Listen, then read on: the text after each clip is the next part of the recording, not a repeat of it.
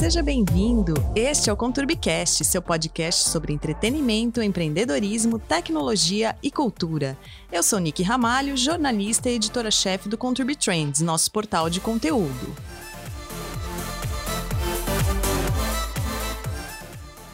No Peju de hoje, a gente vai falar de uma polêmica que acontece todos os anos, a gente deixa sempre para a última hora.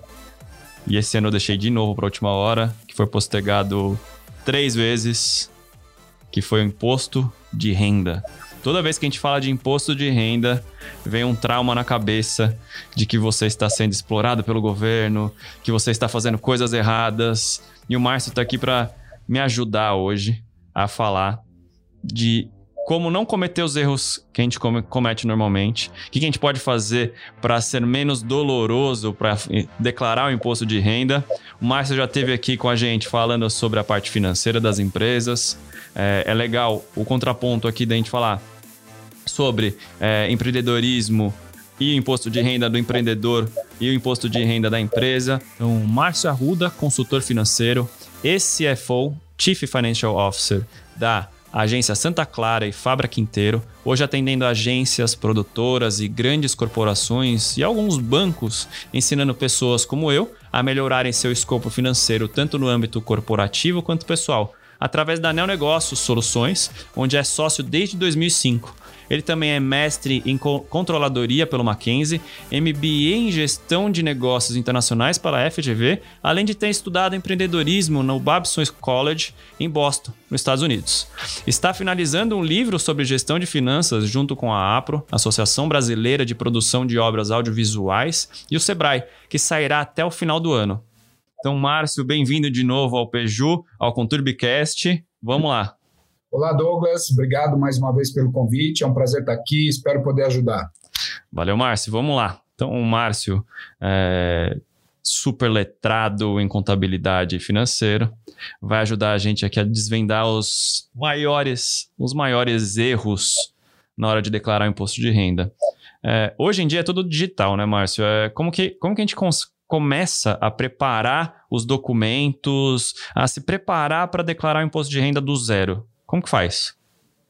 Muito boa a sua pergunta, Douglas. É, hoje em dia, o ideal é que a gente vá guardando e no formato PDF, numa pasta do computador ou na nuvem, é, na medida que os eventos vão acontecendo. Por exemplo, eu pago um médico, pago um dentista, pago o convênio, né? Eu pago, e o convênio não precisa ser só da própria pessoa, pode ser de, de dependentes, pais, avós, é, e aí já vai guardando lá os comprovantes todo mês que paga numa pastinha. Isso é como eu faço, né? Mas aí eu sou um, um fanático por controle, vivo a vida controlando é, finanças, então não podia fazer errado no meu caso, né? Então vai guardando lá os arquivos. Quando chega no final do ano, faltam poucas coisas que são normalmente os informes de rendimento que vêm do banco, é, ou os informes de pagamento que vêm das empresas de assistência médica, e vai estar tudo muito mais fácil. De fato, com, com o digital agora, a gente evita volume de papel e facilita o controle. Só requer um pouquinho de disciplina. Entendi. É, explica o que é um informe de rendimento. Normalmente, se eu não tenho uma conta de investimentos, o que, que ele informa que eu rendi? Ok, para isso a gente tem que voltar um pouquinho e falar, por exemplo, nas possibilidades de geração de um informe de rendimento. Né? O documento, o nome autoexplicativo, ele informa rendas, rendimentos. Né? Mas de onde podem vir essas rendas? Elas podem vir quando eu sou assalariado, o meu empregador é obrigado, até o final do mês de fevereiro do ano seguinte ao que se encerrou, a me enviar um documento que diz, lá entre outras coisas, quanto eu recebi de salários, quanto eu recebi de férias, quanto eu recebi de 13 terceiro, quanto eu recebi é, de bônus, né? E na mesma forma, quanto eu participei no pagamento da assistência médica, parte a empresa paga, parte eu pago. Da parte que eu funcionário pago, eu posso declarar como pagamento para empresas de assistência médica normalmente. Então, isso tudo fica. Ah, e também quanto eu recolhi de imposto de renda, quanto eu recolhi de INSS, tudo isso fica nesta única folha que é um resumo chamado informe, de informativo de rendimentos. que não tem só rendimentos, tem pagamentos também, mas vai tudo neste mesmo documento.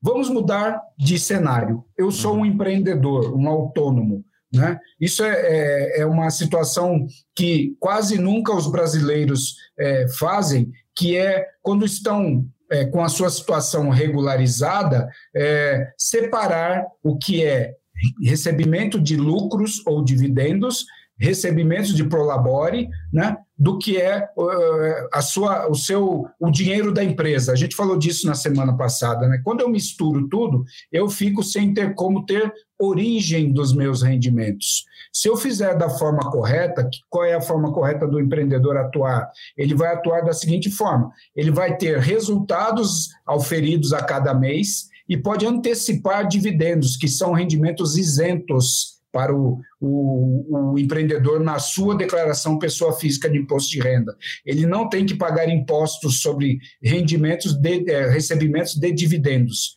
Né? Quando ele paga, quando ele recebe pro labore, ele está sujeito à, à, tabela do imposto de renda e INSS, que também já estão retidos na pessoa jurídica. Então, neste mesmo informe de rendimento virão rendimentos sujeito à tributação, que é pro labore, quanto ele pagou de imposto de renda e INSS e quanto ele recebeu de rendimentos isentos, que são os, os, os dividendos.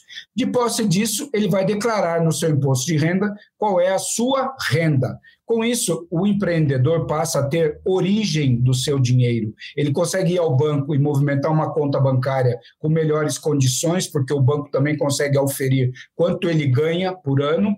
Ele consegue fazer um financiamento de veículo, imóvel, qualquer outro bem que ele queira, porque ele tem como comprovar renda.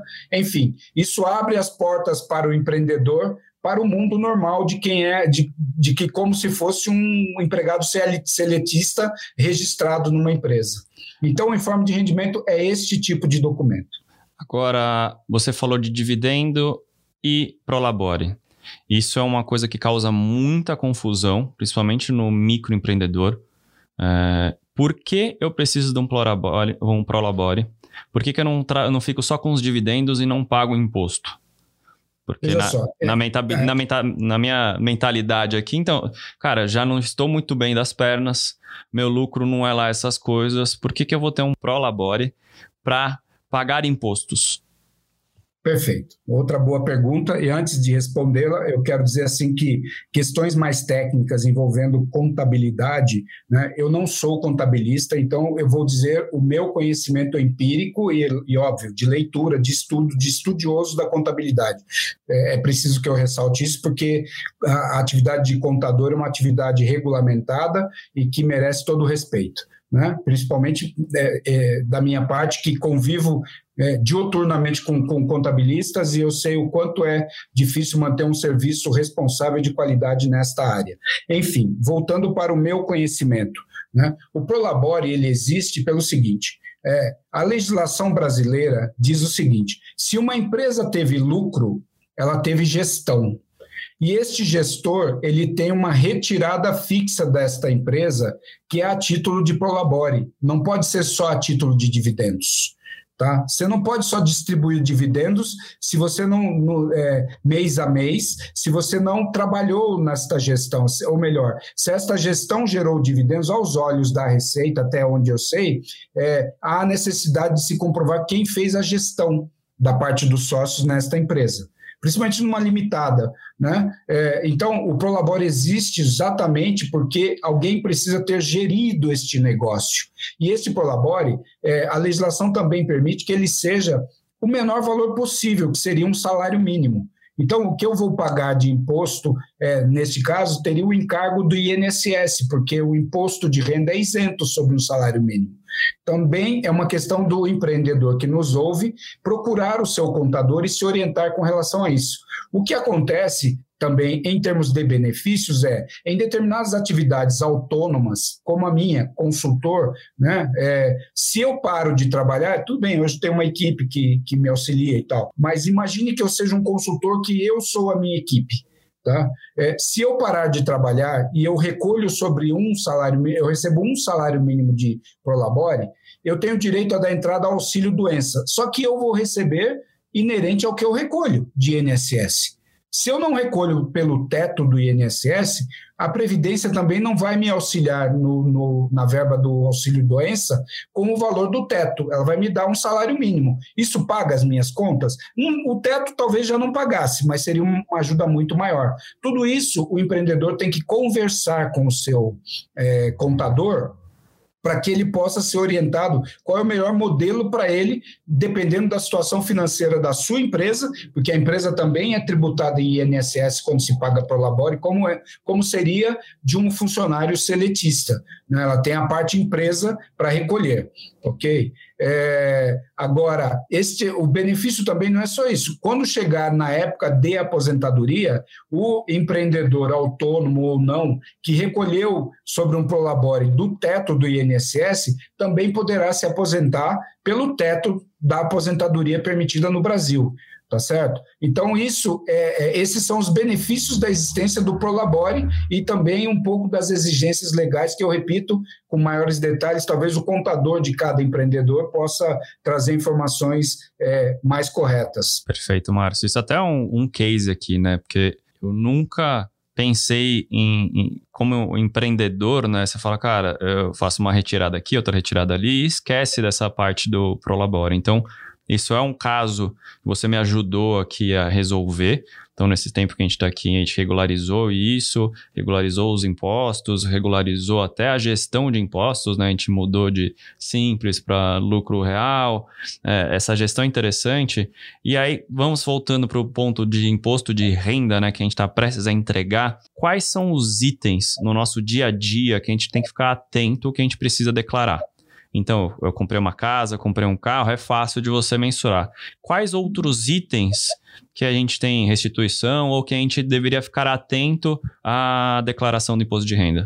Perfeito. É, tem alguns erros, ou, ou, erros ou desconhecimentos mais comuns né, por parte dos, é, dos brasileiros. Um grande desconhecimento é omitir rendimentos com aluguel, por exemplo. Quando você recebe aluguel, você está sujeito ao recolhimento de imposto sobre esta renda, que aos olhos do governo aluguel é renda, infelizmente, né? porque se o imóvel está financiado, você paga sozinho a parcela, mas o aluguel o governo quer parte e faz parte da legislação, como diz no direito, dura lex sed lex, dura lei, seja lei, vamos seguir a lei. Mas, enfim, você tem que mensalmente recolher um, um DARF é, para o que é chamado carnê-leão, sobre o valor do aluguel, que aí varia, tem, tem uns cálculos, o próprio site da Receita faz esse cálculo para você, ou então você baixa um programa chamado Carnê Leão, e esse programa já é, te dá o valor do imposto a pagar.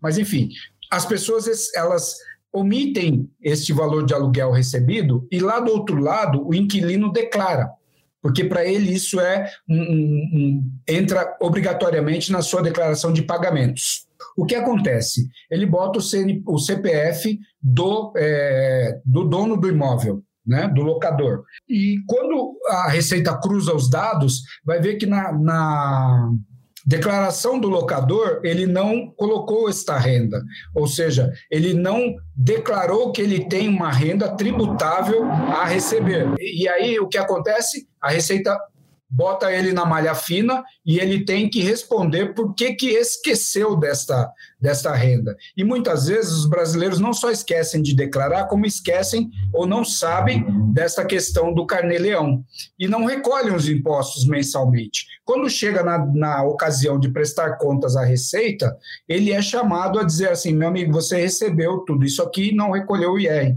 vai ter que pagar agora. E o valor fica muito mais alto né? talvez sujeito a juros e multa, enfim. É, é, é um, uma das descobertas tristes do brasileiro no momento da entrega, não, mas no momento do cruzamento dos dados da sua, da sua declaração entregue. Este é um dos, dos erros é, mais comuns de acontecer. Né? Outro erro que eu entendo ser é, comum de acontecer é eu declaro um dependente, um filho, uma filha, é, pai, mãe que tenham algum tipo de é, aposentadoria e não informo quanto este dependente recebeu no ano anterior. Se for aposentadoria, eu preciso entrar no site do INSS e tirar o documento que a gente acabou de falar sobre ele, informe de rendimentos. E declarar lá quanto este dependente recebeu no ano anterior. Né? E a gente muitas vezes coloca o dependente para se beneficiar do valor de, de dependentes, que é dois mil e poucos reais, né? e esquece de informar a renda. Também cai na malha fina. Né? É, eu mas posso como é, confundir... como é, perdão, é, mas como, como funciona isso? Então, eu declaro que eu tenho um filho de 10 anos de idade, eu tive um custo mensal de escola com ele, custo médico, eu, de, eu, tenho que declarar dentro da minha, do meu imposto de renda, eu preciso declarar o dele e a partir desse valor que é abatido eu tenho a restituição, é isso? É, faz, entra na base de cálculo de, de deduções, que a gente chama. Né? Uhum. É, o que acontece é que este seu mesmo filho de 10 anos agora tem 20 anos. Ele é, por exemplo, estagiário numa empresa, ou trainee, ou funcionário já. E ele continua sendo seu dependente do ponto de vista em que você paga a universidade dele. Né? Então, para se beneficiar da, do gasto com verbas de, de instrução, educação, você tem que declarar o seu dependente e colocar o CPF dele. Quando você coloca o, o CPF do seu dependente e não informa quanto ele recebeu de bolsa estágio ou salário no ano anterior, também cai na malha fina porque há uma, uma inconsistência na geração de dados, porque quando você coloca o CPF do seu dependente, a, o, o, sistema da Receita vai cruzar essas informações. E se ela não está no seu, na sua declaração de imposto de renda, também é motivo de pedido de esclarecimentos ou de devolução da, ou pedido de, de é, correção da, da declaração de imposto de renda. Né? É, dedução indevida de despesas médicas. Esse seria um outro caso. Uhum. Tá? É, eu vou lançar algo que eu não tenho recibo. Isso não funciona mais, porque a, a declaração de imposto de renda deixou de ser é, no papel. Então, o cruzamento das, das é, informações, ele passa a ser quase que real time. Entregou o sistema da, da Receita, já está é, cruzando as informações. Né? Então, é, não, não passa, volta para a malha fina. Né? Principalmente porque eles também vão buscar lá do outro lado, no profissional liberal, médico, dentista, é, que você disse que pagou, se ele declarou que recebeu de você. Senão, os, um dos dois não vai estar, vai estar faltando com a verdade. E a Receita vai chamar para esclarecimentos. Entendi. Quanto mais fica digital esse sistema todo, né? Então, a gente emite nota, do, o médico não é nota mais física, né? Nota digital. Então a Receita sabe que ele está emitindo aquela nota contra a minha pessoa. Então, uhum. dificilmente você não, não consegue não declarar também, né? É, Para os dois lados, né? O cruzamento de dados hoje em dia ele é muito eficaz, né? Se tem uma coisa que funciona bem nesse país é esse cruzamento de dados, né? É. Tem outra situação, Douglas, com relação a dependentes, que é importante a gente falar, que é assim: é, filhos de pais separados ou pais que declaram é, de, de forma separada e não conjunta. Né? Os dois declaram os filhos como dependentes. Mais um problema, porque na hora que for cruzar os dados na Receita Federal, os dois estão se beneficiando da cota de dependente e não é, não é permitido isso. É permitido que um só dos progenitores se digam eu sou o responsável pelo sustento deste dependente, então eu me beneficio do, da dedutibilidade da, da, cota deste dependente. Então, se declarar em, é, duas vezes, duas declarações que serão jogadas certamente na malha fina. Com relação a pai e mãe, pai e mãe podem ser dependentes do filho, né? desde que eles não atinjam um teto de recebimento por ano que, se eu não me engano, está em torno de R$ 22.800, alguma coisa assim. Né? É, ou é, eu acho que 22,800, se eu não me engano. Tá? É, se passar disso, também tem problemas, porque não pode ser dependente. Né? Não pode ser dependente. Ele tem, aos olhos da legislação tributária, ele tem condições de se sustentar. Né? esses são alguns dos erros que eu vejo que, que eu, pelo menos, tenho é, conversado com os, com, com os meus clientes e, e, principalmente na época de imposto de renda, alguns falam, puxa vida, cometi esse erro, né? É, ou, às vezes, eu cometo um erro de digitação, né? De digitação. Eu vou preencher é, alguma coisa e troco um valor, eu troco mil por um milhão, por dez milhões, e aí eu tenho que me é, eu tenho que me responsabilizar por aquilo que eu, que eu é, declarei. Né? Principalmente se for na, na declaração de pagamentos. Imagine, a gente acabou de falar. Eu digo que paguei para um médico é, 100 reais de consulta e na hora que eu for preencher, eu botei lá 10 mil reais. A Receita vai entender que foi uma cirurgia e vai buscar esse valor lá na base de dados do médico que eu, ou do hospital, ou da clínica que eu é, coloquei o CNPJ lá como recebedor. Temos um problema. Né? É, um outro erro é colocar o rendimento. O informe, de, voltando só um pouquinho, o informe de uhum. rendimento uhum. ele também já vem com os títulos dos grupos de lançamentos de acordo com como estão na declaração de imposto de renda. Hum. Se eu pego um determinado rendimento que é isento de tributação e lanço onde tem um, um, um, tribu, um rendimento que é tributável, eu estou dando duas vezes ao fisco o direito de me cobrar imposto.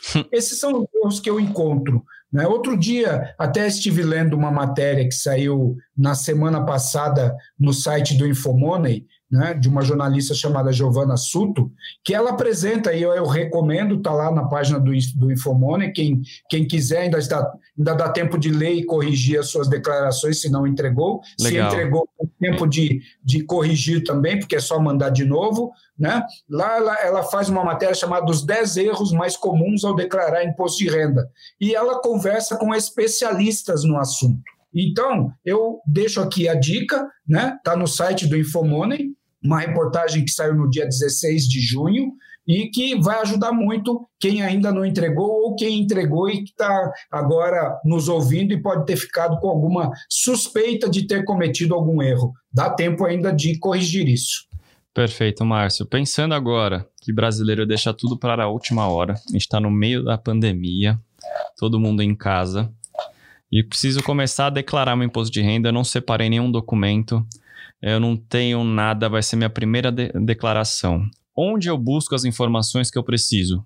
Como que eu faço? Qual é o caminho que eu percorro? Bom, primeiro é, vamos olhar o que nós temos de papel na mão, né? Se eu não guardei nada e eu, se eu guardei pelo menos os pagamentos que eu fiz, vou buscar toda essa papelada lá no local onde eu guardo, numa caixa, numa pasta, é, jogado numa prateleira, enfim, né? Vou lá e vou olhar os, os, documentos que são dedutíveis, por exemplo, né? despesa médica, dentista, é, tem vários que lá no site da Receita também o, o nosso ouvinte pode encontrar quais são os documentos e as despesas permitidas de dedutibilidade. Isso eu vou buscar em papel. Num segundo momento, eu vou é, olhar no meu e-mail, porque se eu sou assalariado, por exigência legal, como eu disse, eu devo ter recebido, e considerando também que este última hora já tem um, por conta da Covid, né, da pandemia, nós ganhamos um fôlego de mais dois meses, porque normalmente o prazo iria até 30 de abril,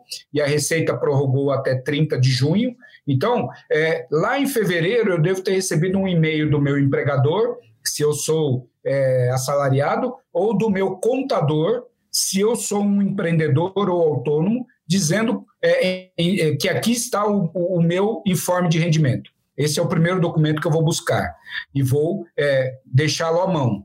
Depois eu vou entrar no site de todos os meus bancos e vou tirar também lá na hora um documento que ele normalmente exporta para PDF, um informe de rendimento, que vai dizer quanto eu tenho de investimentos lá, quanto eu tenho de financiamento de imóvel, financiamento de veículo, quanto eu tenho na caderneta de poupança, qual é o meu saldo bancário no dia 31 de dezembro. E isso é legal. Isso, tá isso tem que fazer isso de todas as contas bancárias, né? Tem que consolidar todas. Todas as contas bancárias, todas as contas de investimento, quem tem investimento em corretora, também todos esses órgãos financeiros estão obrigados a informar via informe de rendimento quais são os valores a serem lançados na declaração de imposto de renda. Né? Então, esse é o caminho, porque aí é, eu tenho a documentação em mãos para começar a preencher a minha declaração de imposto de renda. Se eu tenho um imóvel e ainda não declarei, comprei este imóvel o ano passado e é a primeira vez que eu vou declarar, também tenho que ter, é, se ele está financiado, eu tenho que ter uma cópia do, do contrato de financiamento para lançar lá qual é o valor de compra, qual é o saldo devedor, quanto foi pago no ano passado, de quem eu comprei, é, onde eu financiei, porque também vai na, na relação de dívidas, né, é, aquilo que eu tenho de dívidas a pagar. É, então, esse, esse, é mais ou menos o caminho. Agora, é, se, se eu não tenho conhecimento suficiente, o melhor caminho é buscar a ajuda de um contabilista, imediatamente, porque os escritórios devem estar abarrotados, justamente porque, como você disse, o brasileiro deixa tudo para a última hora, né? E aí o contabilista vai te ajudar, vai fazer um checklist, vai te mandar uma relação do que você tem que providenciar, né? E aí vai te auxiliar no preenchimento. Se eu estou em cima da hora, nunca preenchi uma declaração de imposto de renda, o melhor caminho neste momento é buscar um contabilista que isso vai poupar tempo, embora gere gasto. Este gasto será um investimento, porque eu posso pagar multa se eu preencher errado, ou eu posso restituir a menor se eu também preencher faltando informações dedutíveis. Perfeito, Márcio. Muito, muito, muito obrigado. Foi super esclarecedor. Assim, acho que a gente está nesse momento de finalizar ou de começar e entregar. A gente está nesse momento também de desesperador de ficar em casa e não saber muito como é, resolver esses pro pequenos problemas que passam pra, pela gente, assim.